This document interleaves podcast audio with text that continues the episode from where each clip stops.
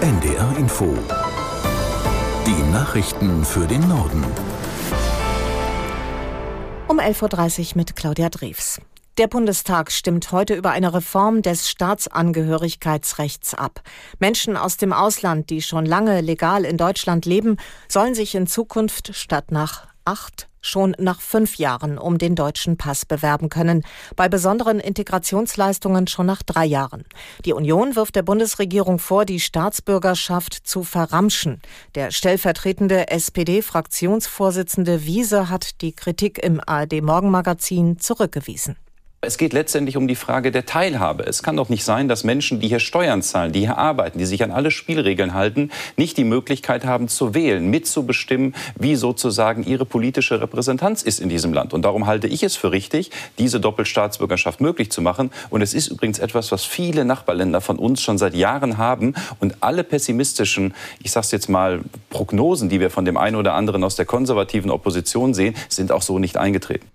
Der stellvertretende SPD-Fraktionsvize Fraktionsvorsitzende Verzeihung Wiese. Die Einbürgerung von Menschen, die nicht für den eigenen Lebensunterhalt aufkommen können oder die sich nicht zur freiheitlich-demokratischen Grundordnung in Deutschland bekennen, will die Regierung dagegen erschweren.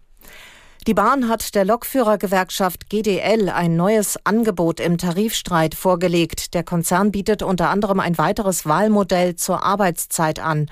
Laut Bahn haben Beschäftigte die Möglichkeit von 2026 an, eine Stunde weniger zu arbeiten bei vollem Lohn. Wer mehr arbeitet, bekommt dem Unternehmen zufolge eine Gehaltserhöhung.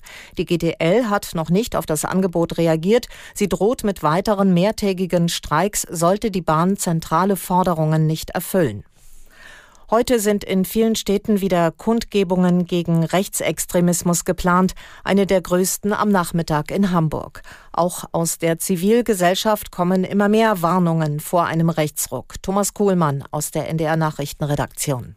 Das sind Vereine, Verbände, Kirchen oder Gewerkschaften. Der Unternehmensverband Nord, also die großen Arbeitgeber in Hamburg und Schleswig-Holstein, warnt, wer die AfD wählt, stellt sich gegen die Demokratie und gegen den Wirtschaftsstandort. Die sechs für Ostdeutschland zuständigen katholischen Bischöfe haben öffentlich nochmal dazu aufgerufen, nicht die AfD oder andere rechtsextreme Parteien zu wählen. Christian Streich, der Fußballtrainer von Freiburg, sagte gestern wörtlich, wer jetzt nicht aufsteht, hat immer noch nichts verstanden. Viele Fußballvereine unterstützen die Kundgebungen in ihren Städten. Auch die Liste der angemeldeten Demonstrationen im Norden wird länger. Kiel, Stralsund, Hannover, Braunschweig, Göttingen, sogar in Westerland auf Sylt ist eine Kundgebung geplant. Auslöser ist das bekannt gewordene Treffen von AfD-Leuten, Rechtsextremen und Neonazis in Potsdam. Nachdem der Haushaltsausschuss des Bundestages den Etat für das laufende Jahr beschlossen hat, gibt es Kritik. Die Union spricht von einem haushaltspolitischen Scherbenhaufen und einem vollkommen chaotischen Verfahren. Aus Berlin, Lissy Kaufmann. Es braucht einen komplett neuen Haushalt, sagt der haushaltspolitische Sprecher der Union Hase. Die Ampel spare zu wenig und habe keine Pläne, um die Wirtschaft zu stärken und somit die Einnahmen in Form von Steuern anzukurbeln. Die AfD kritisiert die angegebenen Schulden in Höhe von 39 Milliarden Euro als falsch. Der haushaltspolitische Sprecher Böhringer sagt, in Wirklichkeit seien die Schulden fast doppelt so hoch, weil man beispielsweise auch die Kredite aus dem Klima- und Transformationsfonds dazu rechnen müsse. Die Ampel tut das nicht und schafft es so, in diesem Haushalt erstmals wieder die Schuldenbremse einzuhalten. Als Folge des Hochwassers stauen sich auf dem Dortmund-Ems-Kanal im Emsland derzeit rund 40 Binnenschiffe. Das Hochwasser führt der Generaldirektion Wasserstraßen und Schifffahrt zufolge zu verstärkten Gesteinsablagerungen. Diese werden den Angaben zufolge derzeit beseitigt. Für die Schifffahrt stehe deshalb in dem gesperrten Streckenabschnitt noch keine ausreichende Wassertiefe zur Verfügung.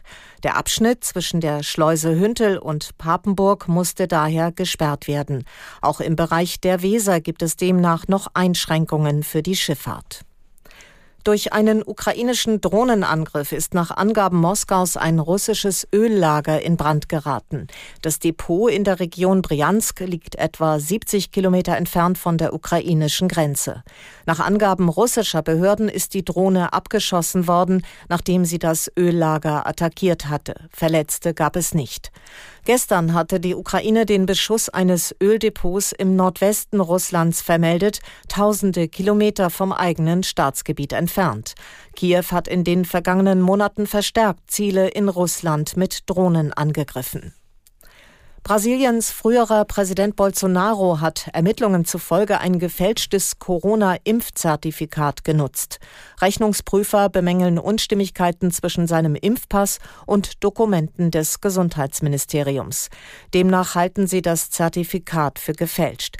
Trotzdem haben die Prüfer empfohlen, die Ermittlungen einzustellen, weil es nicht genügend Beweise gebe. Zur Begründung hieß es, viele Personen hätten die Fälschung vornehmen können.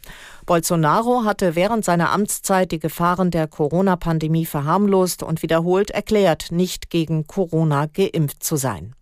Das waren die Nachrichten.